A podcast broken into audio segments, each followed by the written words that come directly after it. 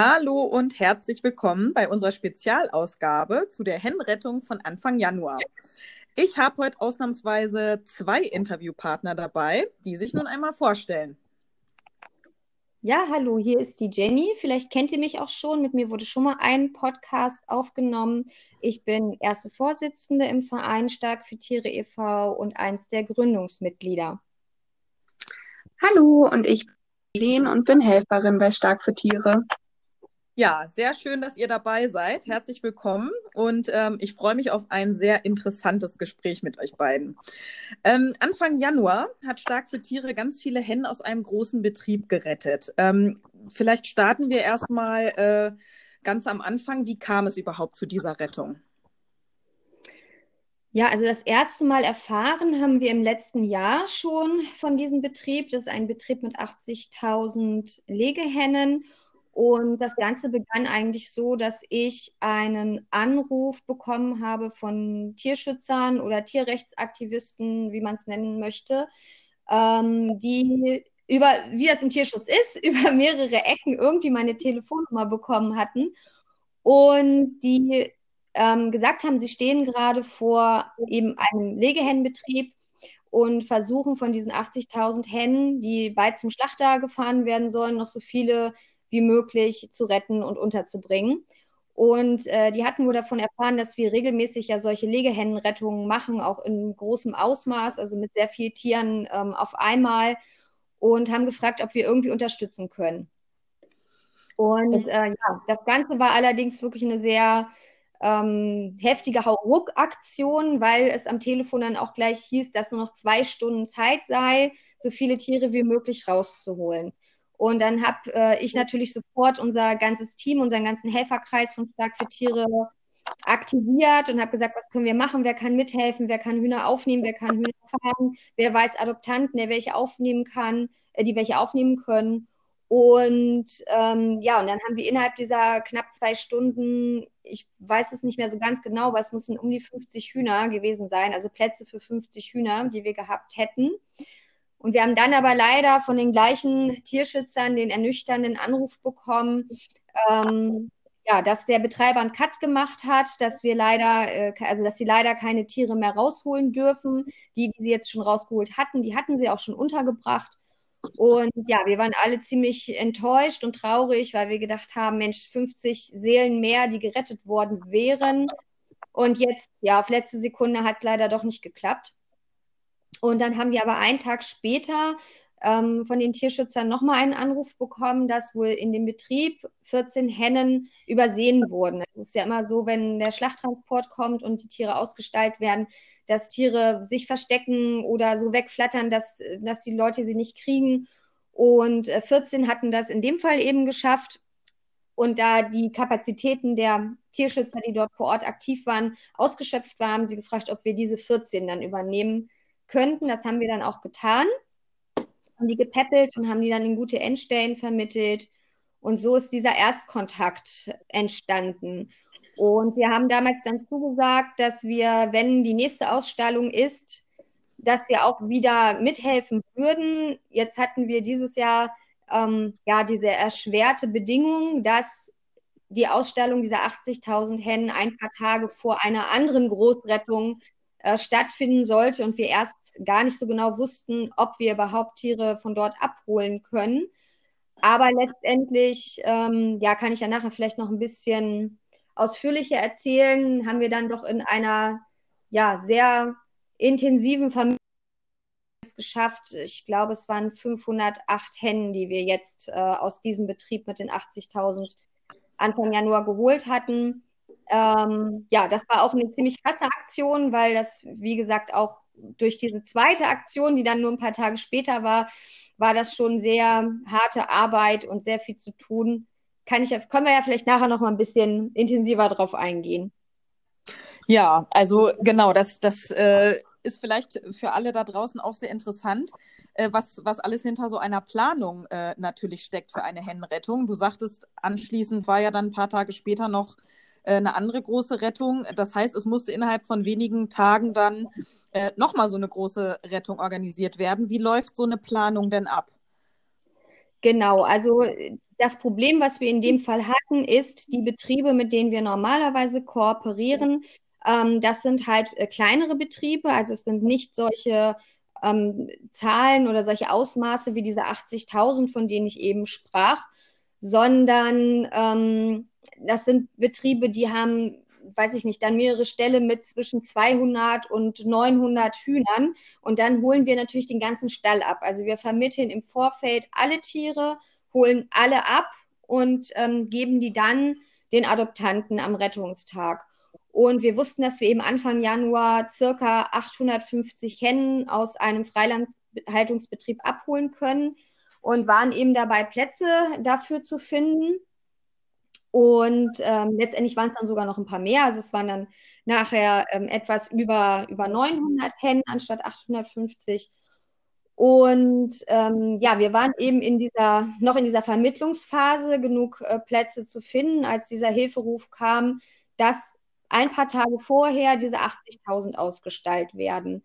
Und wir eben noch gar nicht die Sicherheit hatten, ähm, so im Ende letzten Jahres, ob wir diese 850 oder 900 Hennen überhaupt alle vermittelt bekommen, weil wir natürlich die Leute alle überprüfen, weil du gerade nach dem Ablauf fragst. Also es ist so, dass die Leute sich bei uns melden, die sehen irgendwo den Aufruf in den sozialen Medien oder äh, wie auch immer sie auf uns aufmerksam werden und melden sich dann bei uns, dass sie Tiere aufnehmen können oder eben Hühner aufnehmen können. Und dann geht eigentlich die, die richtige Arbeit los. Das heißt, man hat mit den Leuten ja sehr intensiven Kontakt.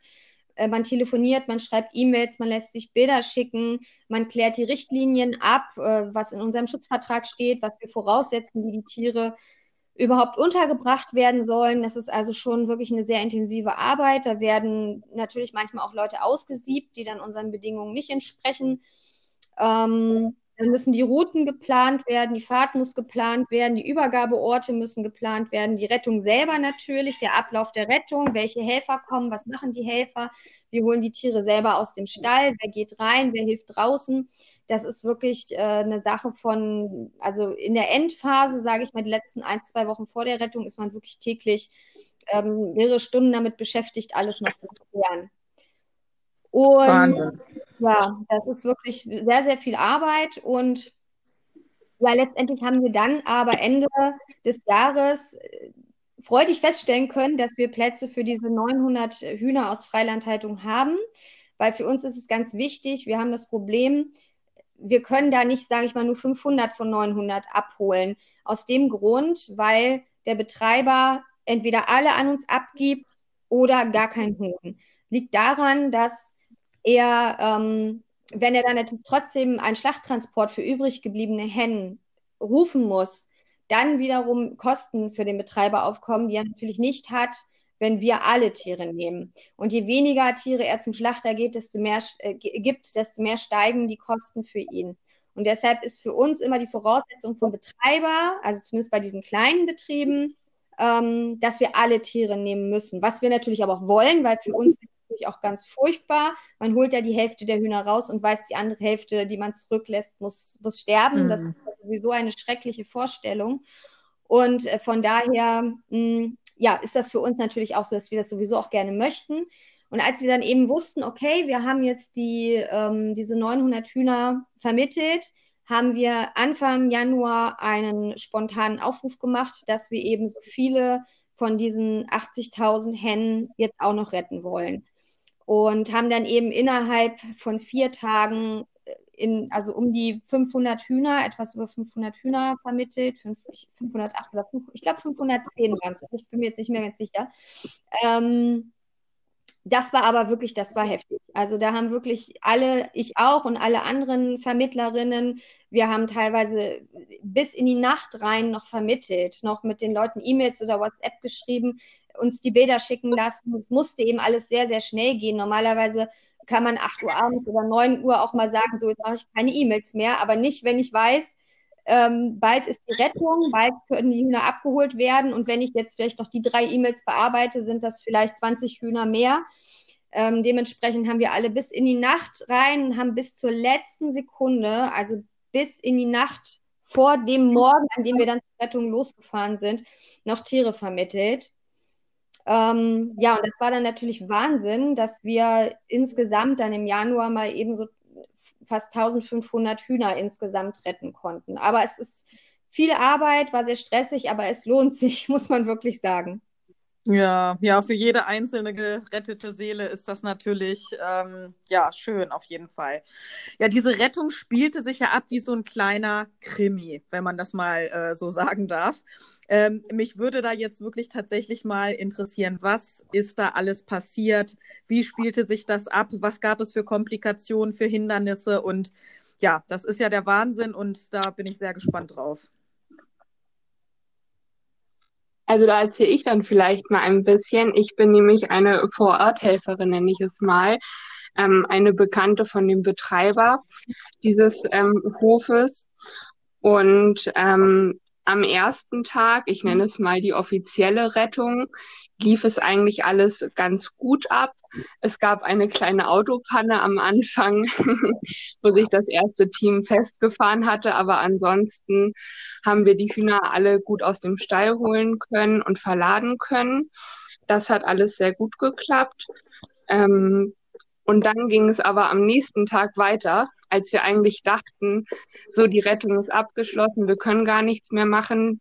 Ähm, dieser Stall wurde über zwei Tage hinweg ausgestallt, also in die LKWs verladen, weil es einfach zu viele Tiere sind. Das schafft man nicht an einem Tag, beziehungsweise die Hennen werden immer nur abends und nachts ausgestallt, weil es dort dunkel ist. Und die Leute, also Spaziergänger beispielsweise, sowas natürlich nicht unbedingt sehen sollen. Ähm, genau. Und ähm, dann haben wir eigentlich noch darauf gewartet, dass wir wieder die Resthennen abholen können, die immer übrig bleiben, wie Jenny schon erwähnt hatte. Und dann bekam ich den Anruf von einem Angestellten des Betriebes, dass an dem Tag ähm, leider gar nicht alle Hühner wie geplant in den LKW reingepasst haben und deswegen noch 500 Hennen in der Anlage saßen. Das hieß dann für mich, dass ich nach der Arbeit äh, schnell dorthin fahre, weil wir uns überlegt hatten, dass wir nochmal versuchen, so viele Hennen wie möglich dort rauszuholen. Und äh, da kam ich da also an, hatte meine Transportbox dabei und äh, bin durch den Stall gelaufen. Man muss sich vorstellen, das sind äh, zwei sehr lang gezogene Hallen, in denen die Hühner sind. Ähm, und ganz am Ende dieser Halle stand der LKW mit der Laderampe runtergefahren, wo die Hühner dann in den Transportkisten übereinander gestapelt reingeschoben werden. und dann bin ich durch den Stall gelaufen und dachte, so jetzt, jetzt kann ich nochmal 20 Hühner da rausholen, extra. Ähm, und genau in dem Moment äh, wurde die Laderampe des LKWs hochgefahren und dieser LKW fuhr ab. Es war wirklich wie im Film. Und ich dachte, das kann doch nicht wahr sein. Jetzt habe ich mich so abgehetzt und habe alles versucht, um noch ein paar mehr Leben zu retten. Und dann in dem Moment, wo ich quasi ankomme, fährt dieser LKW ab mit den letzten Hennen. Oh. Naja, so schnell wollte ich selbstverständlich nicht aufgeben. ich bin diesem LKW mit meiner Transportbox hinterhergerannt. Der hat mich natürlich nicht so schnell gesehen. Es war dunkel und äh, es ist dort auch natürlich sehr ländlich. Ähm, irgendwann hatte ich ihn aber eingeholt und er ist stehen geblieben, als er gesehen hat, dass da ein, äh, eine junge Frau hinter ihm herrennt mhm. und habe dann diesen LKW-Fahrer äh, bequatscht mit Zünglein ob er eventuell so nett wäre, es war ja auch Anfang des Jahres, ähm, und eine gute Tat vollbringen möchte und mir eine Transportkiste mit Hühnern überlässt. Der hat, ja, der hat mich selbstverständlich sehr verdutzt angeguckt und konnte, ich glaube, er hat mir gar nicht, er hat gar nicht verstanden, dass das mein Ernst ist. Aber er hat dann äh, wahrscheinlich beschlossen, dass es, dass es ähm, in Ordnung ist oder dass er eine gute Tat vollbringen möchte und ist dann tatsächlich aus dem LKW wieder ausgestiegen, hat ihn an die Seite gestellt vorher noch, hat äh, die Laderampe wieder runtergefahren und ist darauf geklettert auf den LKW und hat ähm, mir von ganz oben eine Box äh, beladen mit Hennen runtergegeben. ja, so ähm, kamen wir noch mal zu ein paar extra Hennen, nenne ich es mal, die mhm. wir auch noch vermitteln konnten. Genau, das war der zweite Tag der Rettung. Ich weiß gar nicht, wie viele Hennen das noch insgesamt waren. Jenny, weißt du das? Nee, ich erinnere mich tatsächlich nur noch an die Gesamtzahl, dass es diese 510 waren. Ähm, wie viel jetzt, ähm, weil das in den Tagen so viel war, was da passiert ist, kann ich mich an die einzelnen Tage nicht mehr erinnern. Ähm, um, um die 20 vielleicht, würde ich sagen. Ich weiß ja. es aber wirklich nicht mehr. Hätte ich auch gesagt. Naja, und ähm, dieser Aufregung hatte ich dann angenommen, oder ich denke, wir alle, dass es das nun aber wirklich endgültig war. Jetzt sind alle Hennen beim Schlachter gelandet, es gibt nichts mehr zu tun. Und ähm, die Stallreiniger, ähm, nachdem die Hennen ausgestaltet sind, kommen immer Reinigungstrupps, die den Stall über Tage desinfizieren, mit Hochdruckreinigern abwaschen von oben bis unten, bevor die neuen Hennen reinkommen ähm, war eigentlich klar, so das war's jetzt. Und dann am dritten Tag kam wieder ein Anruf vom Angestellten des Hofes. Er hat gesagt, jetzt haben sie nochmal sieben Hennen gefunden. Der Reinigungstrupp hat irgendwo im Käfig, in irgendeinem Käfig, nochmal sieben Hennen gefunden. Diese sieben Hennen waren zu diesem Zeitpunkt schon mehrfach äh, gewaschen und desinfiziert. Die habe ich dann wieder nach der Arbeit abgeholt und einem anderen Mitglied von Stark für Tiere übergeben. Denen ging es erstaunlich gut dafür, für das, was sie dann die Tage schon mitgemacht hatten. Denn die Hühner bekommen, bevor sie ausgestaltet werden, einen Tag davor nichts mehr zu fressen, damit die Mägen und ähm, also die Gedärme grundsätzlich möglichst leer sind und ab dem Tag der Ausstellung auch eigentlich nichts mehr zu trinken. So, dann war es schon drei Tage nach der Ausstellung. Das heißt, die Tiere hatten dementsprechend schon lange nichts mehr gefressen und getrunken und wurden, wie gesagt, mehrfach gewaschen, was natürlich auch ein super krasser Stress ist für die Tiere. Mm. Und dafür ging es ihnen wirklich gut, muss man sagen. Genau, das war der dritte Tag. Und mhm. spätestens jetzt waren wir uns sicher, so fertig. Äh, jetzt können wir uns alle beruhigen. Es ist natürlich auch ähm, psychisch sehr anstrengend, wenn man diese ganzen, ja, ich sage jetzt mal gequälten Seelen, das, das kann man sich auch, also ich finde, man kann es sich jeden Tag so gut angucken, weil die Tiere dann natürlich nach einem Jahr auch nicht mehr mit einem super tollen Federkleid oder grundsätzlich in einem besonders guten Zustand rauskommen. Ähm, und man da auch einfach äh, schlimme Bilder sieht teilweise. Nichtsdestotrotz bekam ich am vierten Tag nach der Rettung, nach der offiziellen Rettung, nochmal einen Anruf. Nachdem zwei Tage oder drei Tage dieser Stall schon äh, geputzt wurde nach der Ausstellung, wurden in irgendwelchen Nischen die allerletzten zwei Hühner gefunden. Die waren schon, die, die magern relativ schnell ab, weil die Legehennen einen sehr hohen Energiebedarf haben und wie gesagt dementsprechend schon lange nichts mehr ähm, gefressen haben, auch nichts getrunken haben. Als ich sie abgeholt habe, hatten sie ähm, schwarze Schnäbel, was daran lag, dass sie irgendwann angefangen haben, in ihrem eigenen Kot rumzupicken, um irgendwas zu sich zu nehmen waren wirklich komplett ausgezehrt mittlerweile. Aber auch die haben sich glücklicherweise sehr schnell erholt. Und eine von den beiden war sehr nackt und der wachsen mittlerweile sogar schon die ersten Federn. Oh, toll. Das, das, ist ja wirklich sehr schön. Genau, das wäre nämlich mal meine Frage. Wie sieht denn so eine Henne aus aus so einem großen Betrieb, wenn man die da herausholt? Also, ja, ja Elena, ruhig, erzähl du mal. Einige Hennen, äh, da war ich selbst überrascht bei der letzten Rettung, sahen wirklich gut aus. Die hatten noch ein schönes Federkleid bis auf an den Hälsen. An den Hälsen sind eigentlich alle Hühner, die aus äh, solchen Betrieben kommen, nach einem Jahr kahl, was einfach daran liegt, dass die Futterbänder, auf denen das Futter an den Käfigen entlang läuft, ähm, nicht im Käfig drin sind, sondern direkt vor dem Käfig. Und der Käfig ist natürlich mit Gitterstäben äh, gesichert. Das heißt, die Hühner müssen, um zu fressen, ihren Kopf immer durch diese Gitterstäbe stecken und natürlich irgendwann auch wieder zurückziehen, was zwangsläufig dazu führt, dass die Hühner irgendwann keine Federn mehr am Hals haben. Die meisten haben allerdings auch ansonsten kein schönes Federkleid mehr. das denke ich klar ist. Diese Hühner haben nie Sonnenlicht gesehen. Sonnenlicht ist wichtig für die Tiere. Ähm, die sitzen in diesen Käfigen viel zu eng. Bei jedem Schritt stoßen sie zwangsweise an Artgenossen. Ähm, Fehlpicken ist dort ganz normal. Und deswegen sind die meisten Hühner nackt. Viele haben auch Ballenentzündungen oder Legedarmentzündungen. Genau und relativ mager sind sie meistens auch, was aber auch vor allem an der Zuchtform liegt. Okay, also das klingt natürlich alles ganz, ganz furchtbar. Ähm, jetzt war ich allerdings etwas irritiert. Du hast gerade davon gesprochen, dass die in Käfigen gehalten werden. Äh, laut meiner Info ist doch die Käfighaltung in Deutschland verboten, oder nicht? Genau, die. Ja, Käfighaltung ist, ähm, ist an sich so verboten. Ähm, was die meisten Menschen eben nicht wissen, dass es mittlerweile diese kleinen Gruppenhaltung in Volieren nennt sich das. Ähm, das hört sich jetzt erstmal nicht nach Käfighaltung an. Also Voliere klingt ja erstmal nett und Kleingruppenhaltung klingt auch nett. Aber ja, Elen, willst du mal erzählen, wie die Realität ist? Genau, die Kleingruppenhaltung.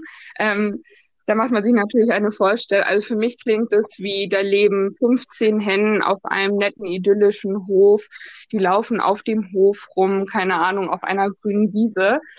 Ähm, in Wirklichkeit ist die Kleingruppenhaltung die moderne Käfighaltung. Ähm, es sind die verbesserten Käfige. Also früher wurden in diesen Käfigen auf, ich glaube, zwei Quadratmeter gefühlt die doppelte Anzahl an Hennen gehalten. Heutzutage sind es auf zwei Quadratmeter ähm, circa 25 bis 35 Hennen. Das heißt, eine Henne hat in so einem Käfig den Platz eines ähm, A4-Blattes plus einer Postkarte wenn man so eine Henne schon mal live gesehen hat, weiß man, das bedeutet, dass dieses Tier sich eigentlich nicht mal frei drehen kann, ohne an jemand anderen zu stoßen. Ähm, in diesen Käfigen haben die Hennen einen kleinen Unterschlupf, in den sie rein können. Allerdings ist dieser Unterschlupf so klein, dass da maximal zwei von, ich sage jetzt mal 30 Hennen reinpassen ähm, was natürlich auch dazu führt, dass nur die ranghöchsten Tiere mal in den Unterschlupf rein dürfen. Ansonsten sitzen die Hennen auf äh, Gitterstäben, auf so einem, ja, wie soll man das nennen, wie ein Maschendrahtzaun, ein ganz eng gewebter Maschendrahtzaun, wodurch dann auch diese Beinentzündungen kommen. Dann haben sie, was natürlich sehr artgerecht ist, die Hühner es brauchen, einen Sandbad, so wird es genannt. Ähm, in der Realität hat es nichts mit einem Sandbad zu tun, sondern es ist eine Kunstrasenmatte, in der sie dann scharren können. Genau, das ist der artgerechte Käfig heutzutage, der allerdings schon 2010 als verfassungswidrig eingestuft wurde in Deutschland. Allerdings wurde beschlossen, dass die Käfighaltung, also die Kleingruppenhaltung von Betrieben, die schon bestanden, wie zum Beispiel der Betrieb, aus dem jetzt die Hennen gekommen sind, bis zum Jahre 2035 so weiter bestehen dürfen. Danach wird es endgültig verboten in Deutschland. Ähm, ja, aber so lange müssen die Hennen noch dieses Schicksal erdulden. Okay, also ich glaube, das ist wirklich ganz, ganz vielen äh, Konsumenten überhaupt nicht äh, klar. Ähm, da würde mich direkt mal interessieren, ähm, in den Supermärkten oder auf dem Markt gibt es ja auch so gewisse Ei-Kennzeichnungen. Ähm, vielleicht äh, kann mir einer von euch dazu mal was sagen. Also das, das soll ja irgendwie die Haltung der Hennen ähm, irgendwie kennzeichnen. Ähm, vielleicht könnt ihr mir das einmal erklären. Genau, also alle Eier, die nicht jetzt gerade von einem Hobbyhalter in Deutschland verkauft werden, müssen gestempelt werden. Und auf diesem Stempel kann man unter anderem sehen, aus welcher Haltungsform kommen die Hennen, aus welchem Land und dann ähm, später die letzten Zahlen. Daraus kann man dann direkt ablesen, aus welchem Betrieb diese Eier kommen. Was relativ unrelevant ist, wichtig für den Endverbraucher ist eigentlich nur, aus welcher Haltungsform kommen diese Eier. Und das ist die allererste Zahl auf dem Stempel oder des Stempels auf dem Ei. Und das wäre dann zum Beispiel bei einer Null eine ökologische Haltungsform, bei einer Eins eine Freilandhaltung, bei einer zwei die Bodenhaltung und die drei, die es durchaus gibt in Deutschland, ist das dann die Kleingruppenhaltung. Ich weiß nicht, das ist, glaube ich, ein ganz interessanter Fakt, weil immer wenn ich im Supermarkt bin, finde ich, bin ich immer überrascht, wie groß das Angebot an Freilandhaltungseiern ist. Ähm, tatsächlich ist es so, dass es in Deutschland fast genauso viele Hühner in Käfighaltung gibt wie Hühner in Freilandhaltung.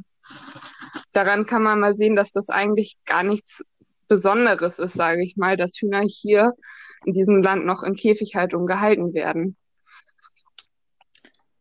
Okay, also das ist wirklich, glaube ich, äh, tatsächlich ganz viel nicht klar. Also auch mir war wirklich vorher nicht klar, dass diese Käfighaltung jetzt einfach nur umbenannt wurde in Kleingruppenhaltung und äh, ja, das nach wie vor noch verkauft werden darf. Ähm, das heißt, aus diesen großen Betrieben mit äh, jetzt wie in diesem Betrieb 80.000 Hennen, was passiert mit dieser großen Anzahl an Eier aus solchen Produktionen? Ja, was man da, denke ich, nicht vergessen darf, ist, ähm, dass gerade aus solchen großen Betrieben die, wie Elena ja gerade schon sagte, keine Ausnahme sind. Wir werden ganz oft darauf angesprochen, wenn dann gerade diese furchtbaren Bilder zu sehen sind von diesen sehr nackten Hühnern, von diesen ausgemerkelten, erschöpften Tieren.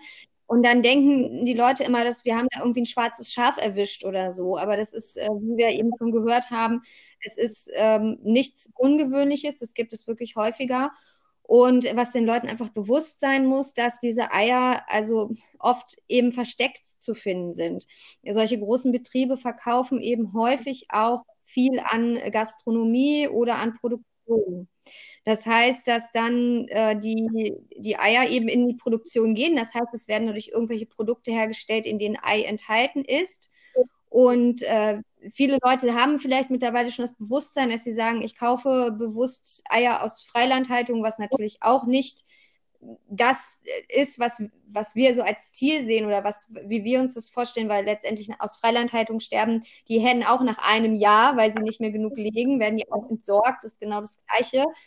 Aber letztendlich ist ja trotzdem so, dass manche Menschen zumindest so, so ein bisschen Bewusstsein entwickelt haben, auf sowas gucken, aber dann bei den Produkten, die sie aus dem Regal kaufen, in denen Ei enthalten ist, da schon gar nicht mehr dran denken. Also nicht daran denken, was sind denn da jetzt eigentlich für Eier drin? Also aus welcher Haltungsform kommen die denn?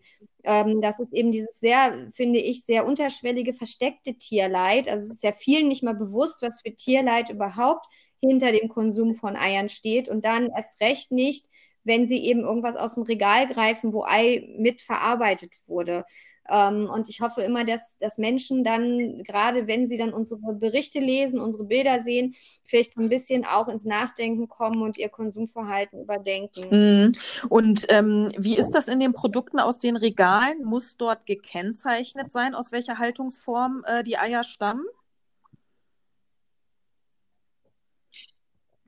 Meines Wissens nach nicht, außer wenn das ein Bioprodukt ist. Also wenn ich Bio-Nudeln beispielsweise kaufe, dürfen dort keine Eier zum Beispiel aus Kleingruppenhaltung ähm, enthalten sein. Ansonsten sind diese Eier aus der Kleingruppenhaltung gerade in diesen versteckten Produkten, ähm, oder nicht versteckte Produkte, aber die versteckten Eier, von denen Jenny eben sprach, denn Eier aus Kleingruppenhaltung, also mit dem Dreierstempel, werden so als Ei überhaupt gar nicht mehr verkauft im Supermarkt. Im Supermarkt kann man nur Haltungsform 2 oder besser kaufen. Dafür werden diese Eier aus der Kleingruppenhaltung nur an die, oder fast nur an die Industrie verkauft und dort dann weiterverarbeitet. Was mhm. aber nicht heißt, dass diese Eier so für den Endverbraucher gar nicht zu bekommen sind. Denn zum Beispiel, was ich aus diesem Betrieb beispielsweise weiß, werden die Eier auch auf dem Wochenmarkt verkauft und das sehr erfolgreich, weil die Leute, obwohl es ihnen eigentlich sehr einfach gemacht wird, wie ich finde, denn in so gut wie jeder Eierverpackung steht im Innenleben drauf, äh, dass die drei Käfighaltung ist, die zwei Bodenhaltung und so weiter und so fort. Und auf dem Stempel, äh, auf dem Ei ist der gut sichtbare Stempel und trotzdem gucken die Leute nicht hin und kaufen diese Eier weil sie denken, auf dem Wochenmarkt bekommen sie mindestens Öko, Demeter, Bio, Superhaltung. Mm, ja, nee, das, das kann ich, äh, kann ich mir absolut vorstellen, dass dann da einfach nicht mehr hinterfragt wird, dass es auf dem Wochenmarkt irgendwie automatisch äh, davon ausgegangen wird, dass es sich um gute Haltung irgendwie handelt, in Anführungsstrichen. Ne?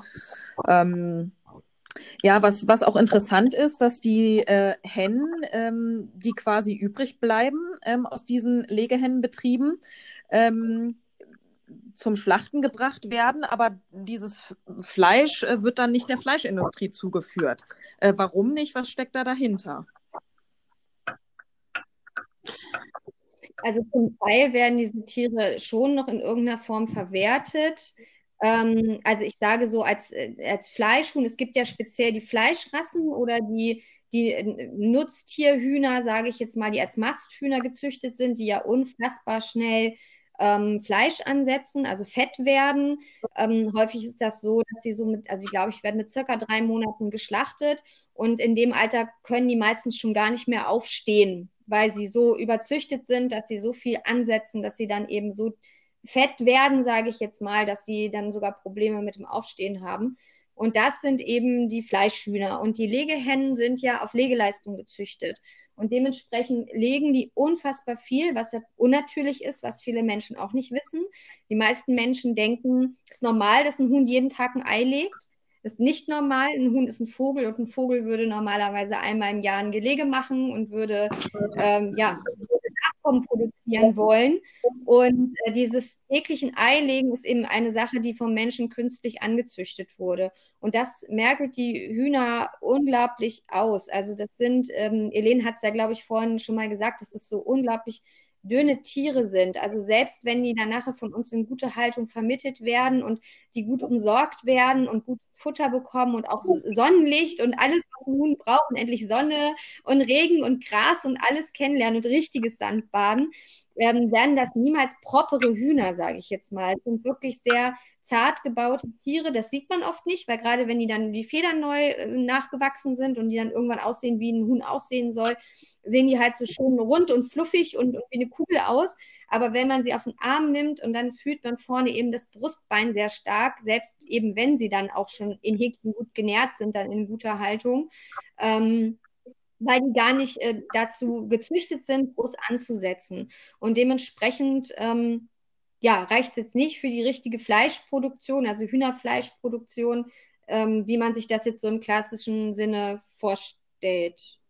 Oder, Elen, gibt es da noch was zu ergänzen? Genau, und ich hätte das auch so gesagt wie du. Also meistens wiegen diese Hennen, ich glaube, eine normale, sag mal, Hobby-Haltungshenne, ein Rassehuhn, wiegt so um die drei Kilo.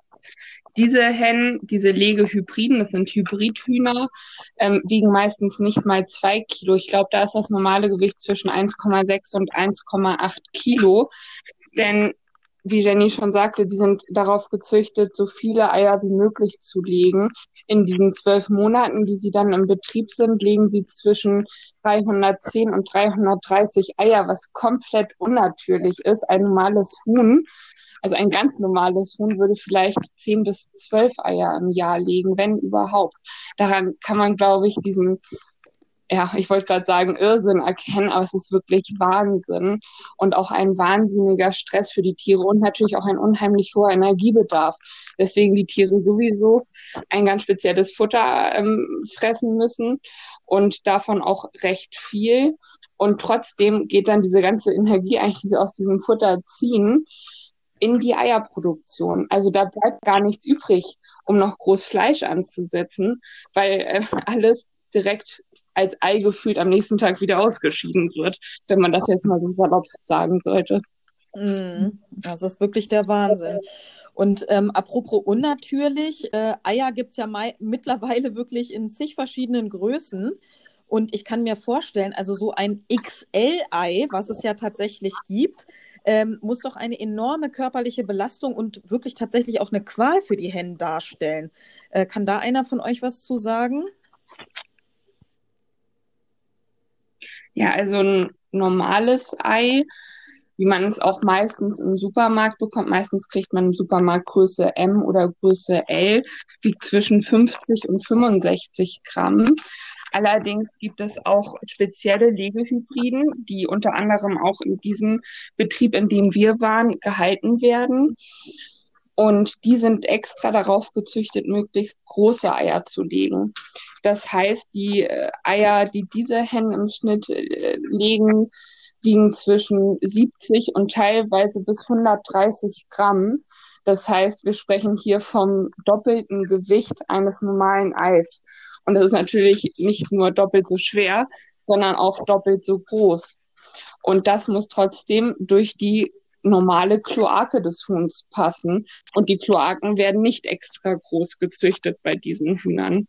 Das heißt, dass es äh, ein unheimlicher Kraftaufwand ist, schmerzhaft für die Tiere. Das sieht man auch daran, dass diese besonders großen Eier häufig blutverschmiert sind, weil natürlich äh, die Kloake des Tieres äh, teilweise aufreißt und dass die Tiere vollkommen erschöpft sind. Das spiegelt sich auch in der Lebenserwartung der Legehybriden wieder. Ein normales Huhn wird, Jenny, korrigier mich gerne, ich glaube so 10, 15 Jahre alt. Ja, wobei wir ja mittlerweile viel nur noch irgendwelche hochgezüchteten Rassen haben. Also ich denke mal, der Durchschnitt kann man aber schon sagen, eventuell so um die acht Jahre, ja. Genau, und ein Legehybrid wird, wenn es gut läuft, um die fünf Jahre alt. Wahnsinn. Daran ja, und wenn wir, schon bei, wenn wir schon bei unnatürlich sind, was vielen Menschen auch nicht bewusst ist, ähm, dass wir das ganze Jahr über im Supermarkt Eier sehen. Also normalerweise würde ein Huhn im, im Winter niemals Eier legen. Ja, also bei kalten Temperaturen fahren sie ihre Leistung, fahren sie ihre Legeleistung runter. Ähm, ne, haben wir so eine Winterpause, sage ich jetzt mal. Und das umgehen eben die Betriebe häufig, indem sie sie bei künstlichem Licht halten, äh, bei künstlicher Wärme halten gerade in dem Betrieb, in dem wir jetzt waren, von dem wir sprechen, ist es so, die Tiere sind ja nicht drin, also die kennen ja kein natürliches Licht oder irgendwas. Die kennen äh, das künstliche Licht und die kennen auch eine Dauertemperatur von, ich glaube, 23 Grad ungefähr. Und dementsprechend werden die noch mehr ausgelaugt, ausgebeutet, ausgequetscht, dass sie möglichst viel legen. Und ich glaube sogar, dass, ähm, dass da speziell in dem Betrieb, aber vielleicht weiß Elena das besser, dass sogar das Licht so geschaltet ist, dass es nicht im 24-Stunden-Rhythmus geschaltet ist, sondern kürzer, damit teilweise die Hennen sogar äh, zwei Eier fast in 24 Stunden legen. Ellen, habe ich das so richtig in, im Kopf? Ja, genau. Also die Hennen, die schlafen tagsüber die meiste Zeit. Die werden größtenteils nachts beleuchtet. Das heißt, sie sind nachts wach, um die Eier zu legen, damit diese Eier dann am nächsten Morgen schnellstmöglich aus dem Stall transportiert werden können ähm, zum Eiersammeln. Und ähm, das ist dann, wie Jenny schon sagt, die, die sind nicht acht Stunden beispielsweise wach und den Rest schlafen sie, sondern die Hennen werden, ich glaube, 16 Stunden mit ähm, Lampen wach gehalten, damit sie möglichst produktiv sind und möglichst viele Eier produzieren. Wahnsinn, wirklich. Äh, ja, also ich kann mir auch vorstellen, dass bei ähm, diese Haltung, dass es da zu vielen äh, Krankheiten kommt. Ähm, ihr hattet vorhin schon gesagt, dass dann natürlich die Tiere teilweise kahl und mit Legedarmentzündung und mager da rauskommen. Ähm, ich weiß, dass es bei der Hennenrettung Anfang Januar auch ganz viele Einzelschicksale ähm, gegeben hat. Ähm, Im Kopf ist mir da jetzt die Trine geblieben. Ähm, wer kann mir einmal die Geschichte von Trine erzählen?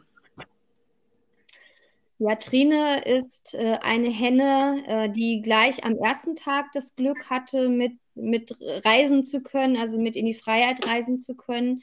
Und die ist bei unserem Teammitglied Natascha in Pflege genommen worden mit ein paar anderen Hennen zusammen. Es war so, dass wir gesagt haben, es zählt hier echt jedes Leben. Also jeder aus dem Verein, der auch erstmal in einem Notstall oder Notfallgehege ähm, Pflegetiere aufnehmen kann, nimmt auch welche mit. Und ähm, Natascha hat da eben auch eine ganze Horde Hennen bei sich untergebracht, die ähm, nach und nach dann vermittelt wurden. Und äh, bei der Trine hat sie eben festgestellt, ähm, nach einigen Tagen, dass die eine, also dass sie Legenot hat. Legenot bedeutet, dass das Huhn versucht, ein Ei zu legen, aber das stecken bleibt. Das kann verschiedene Gründe haben. Zum Beispiel kann es einfach auch daran liegen, dass die Eier eben so unglaublich groß sind, ähm, für, für, die, ähm, ja, für, das, für die Kloake im Prinzip zu groß sind. Es kann auch sein, dass die, dass die Tiere manchmal Kloakenverletzungen haben. Dadurch, dass der Schließmuskel nicht mehr richtig funktioniert, das Huhn nicht richtig pressen kann. Also es kann ganz viele verschiedene Gründe haben. Und ähm, ja, ja, und Natascha hat uns an alle um Hilfe gebeten, hat gefragt, was soll sie machen, wie soll sie reagieren. Es war schwer, einen Tierarzt dran zu kriegen zu dem Zeitpunkt. Und sie hat es dann glücklicherweise geschafft, ähm, dem Huhn ganz vorsichtig dieses Ei rauszumassieren. Also hat dem Huhn sozusagen beim Legen geholfen. Und das Ei kam raus und wir waren alle erleichtert und dachten, super, Tine ist gerettet.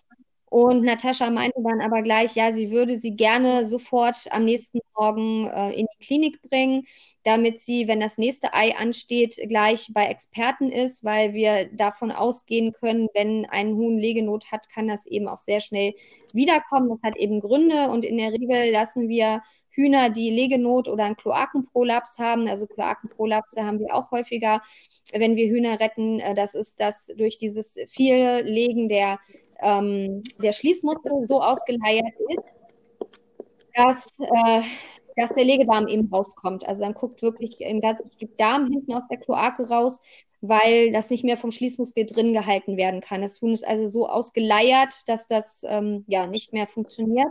Und diese Hühner mit Legenot oder äh, Kloakenprolaps lassen wir chippen. Also die bekommen einen Hormonchip ähm, der dafür sorgt, dass sie keine Eier mehr produzieren. Das ist zwar eine sehr kostenaufwendige Sache, aber äh, lohnt sich einfach, weil man damit Leben rettet.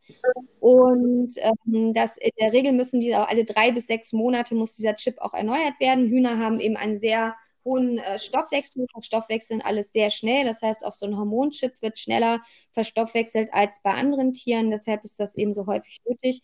Es war eigentlich der Plan, dass Trine in die Klinik kommt und äh, dass ihr eben beim nächsten Ei geholfen wird, gleich von Spezialisten, von Tierärzten und dass sie einen Hormonchip gesetzt bekommt und eine Hormonbehandlung bekommt, ähm, weil der Chip eine Weile braucht, bis der auch wirkt.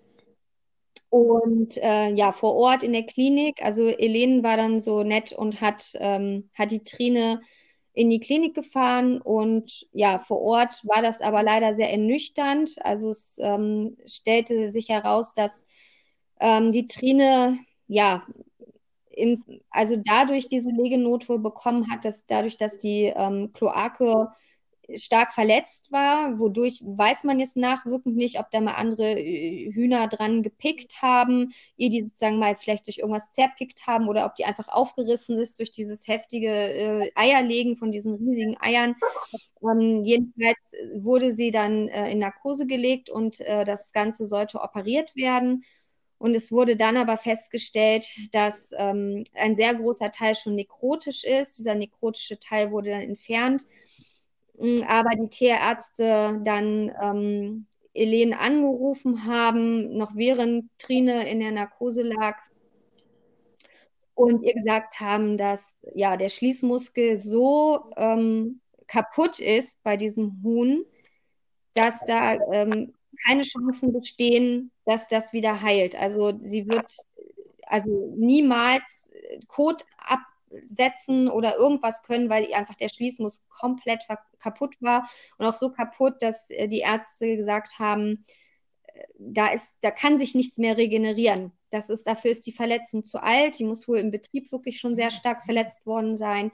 Es war einfach eine zu alte Verletzung und ähm, ja, äh, und das, also von Eiern brauchen wir gar nicht zu sprechen. Gut, man hätte sie tippen können, dass keine Eier mehr produziert werden, aber selbst das Kot absetzen, also nichts hätte mehr bei diesem Huhn funktioniert. Ähm, ja, und dann mussten wir eben die schwere Entscheidung treffen und die, also wir haben das mit Natascha dann abgesprochen, die sehr an Trine hing. Und ja, dann haben wir dazu uns entschieden, sie direkt in der Narkose erlösen zu lassen, also euthanasieren zu lassen ja, um ihr irgendwelche Qualen von ein paar Tagen, die sie vielleicht dann gehabt hätte, wenn man sie jetzt wach werden lassen hätte.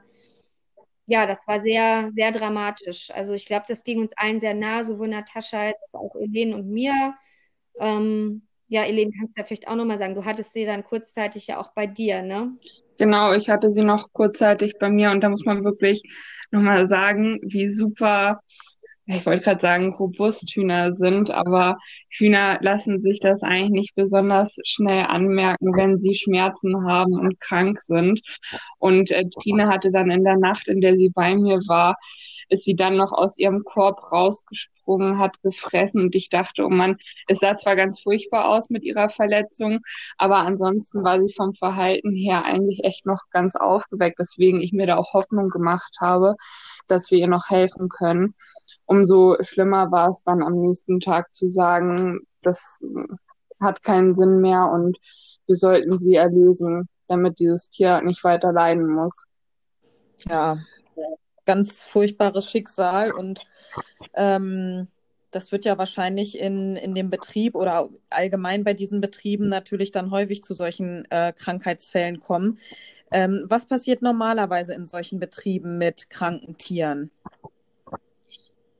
Also in diesem Betrieb, aber da ist dieser Betrieb wirklich kein Einzelfall, wird zum Beispiel, wenn kranke Hühner entdeckt werden, beim wöchentlichen Rundgang einmal in der Woche circa macht ein Angestellter einen Kontrollgang durch die Stelle, durch alle Gänge und guckt sich die Käfige an. Und wenn dann so ein krankes Tier entdeckt wird, und natürlich gibt es bei zum Beispiel jetzt in diesem Fall 80.000 Legehennen, die auf so eine Art und Weise gehalten werden, jede Menge kranke Tiere. Wenn dann so eins entdeckt wird, zum Beispiel mit einem gebrochenen Bein oder gebrochenen Flügel oder anderen Krankheiten, zum Beispiel gibt's auch häufig Kümmerlinge, die sind dann einfach extrem mager, die können dann auch nicht mehr aufstehen und liegen nur noch irgendwo rum. Solche Hühner werden dann rausgenommen aus dem Käfig und zur Seite gelegt. Denn zwischen diesen Käfigen, sind ja mehrere Reihen von Käfigen übereinander. In diesem Betrieb ist es zum Beispiel so, dass zwölf Käfige übereinander sind. Also es sind zwölf Etagen und einige Reihen an Käfigen in den Hallen. Und zwischen diesen Käfigen auf dem Gang werden dann die Krankenhühner abgesetzt. Die können sich häufig nicht mehr bewegen, weil sie zum Beispiel halt Brüche haben. Und dort werden diese Hühner so lange liegen gelassen, bis sie verenden. Und diese Hühner verenden für gewöhnlich nicht daran, dass sie ein gebrochenes Bein haben. Das macht den Hühnern natürlich genauso wie jedem anderen Lebewesen furchtbare Schmerzen, aber daran stirbt man nicht unmittelbar, sondern diese Tiere verenden dann häufig, weil sie verdursten und verhungern.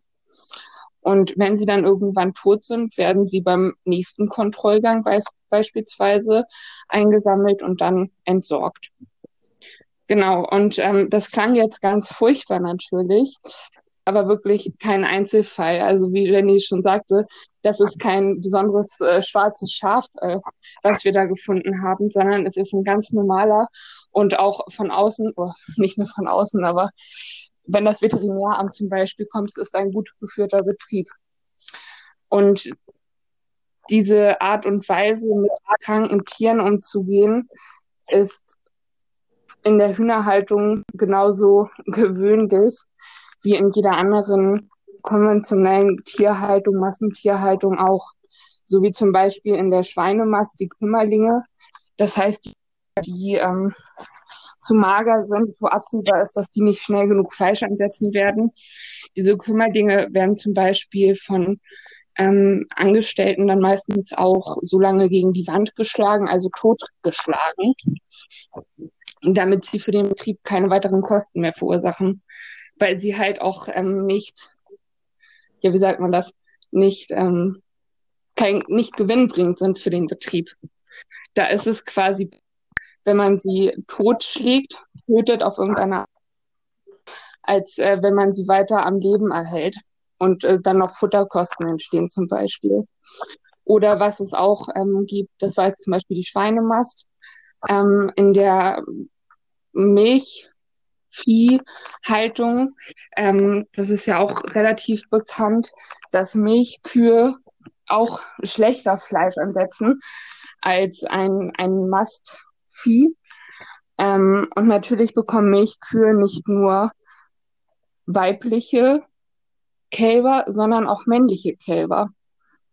Und diese männlichen Kälber sind auch nicht rentabel oder sehr, deutlich weniger rentabel als ein Mastkälbchen, weswegen diese auch manchmal oder wahrscheinlich relativ häufig entsorgt werden. Zum Beispiel werden diese Kälbchen ja häufig in den Iglus gehalten. Ähm, und die werden dann so in der Sonne zum Beispiel im Sommer positioniert, dass diese Kälber da drin Hitzeschläge erleiden und auch versterben und dementsprechend auch keine Kosten mehr verursachen. Genau, oder einfach nicht mehr getränkt werden und dann auch verenden. Also es ist absolut gang und gäbe in Betrieben, in denen es darum geht, Produkte ähm, ja, herzustellen und nicht um irgendein Tier. Dass man da alles, was nicht rentabel ist, schnellstmöglich und kostengünstig entsorgt. Ja, das ist, also es ist absolut unvorstellbar für mich und äh, bereitet mir wirklich Gänsehaut und ähm, ja, also ich glaube, das ist ganz, ganz vielen äh, Konsumenten überhaupt nicht klar, äh, was sich in diesen Massenproduktionen abspielt. Ähm, und wie du schon äh, gesagt hast, da geht es um Gewinn, da geht es um ähm, ja möglichst viel und schnell und ähm, ja, somit kann es einfach nicht äh, äh, für die Tiere in irgendeiner Art und Weise irgendwie äh, schön sein. Also alles, was mit äh, Tierproduktion zu tun, zu tun hat, ist einfach, ähm, ja, ist einfach eine Tierqual. Das muss man sich einfach immer, immer vor Augen halten. Ähm, habt ihr beide ähm, vielleicht noch Dinge, die ihr den Zuhörern mit auf den Weg geben wollt, abschließend?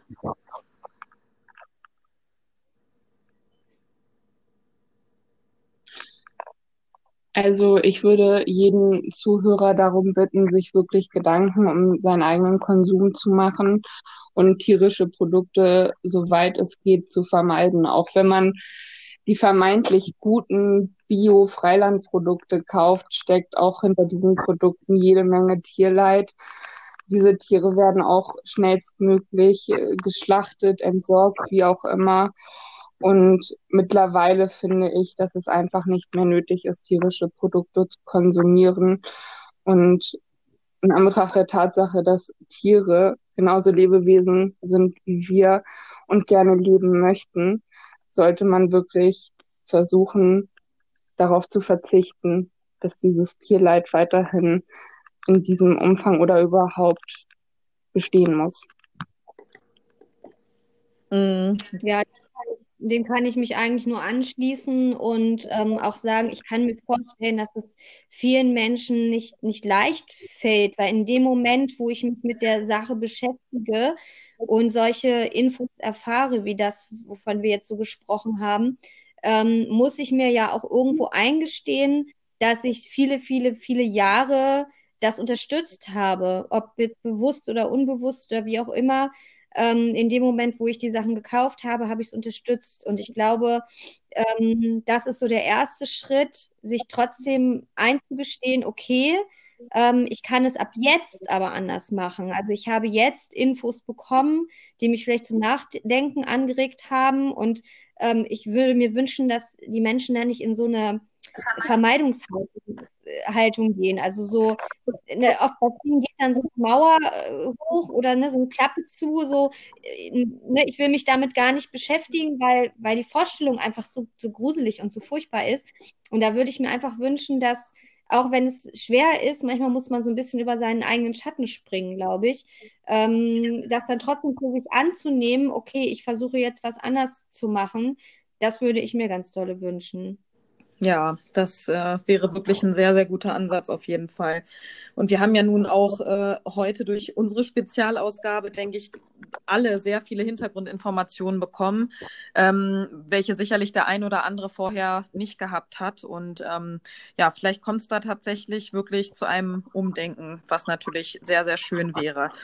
Ähm, ich bedanke mich ganz herzlich bei euch beiden für dieses interessante, spannende, aber auch äh, wahnsinnig traurige Gespräch und ähm, ja, würde mich nun äh, verabschieden und ähm, ja, in diesem Sinne bleibt weiterhin stark für Tiere und ähm, ja, macht's gut.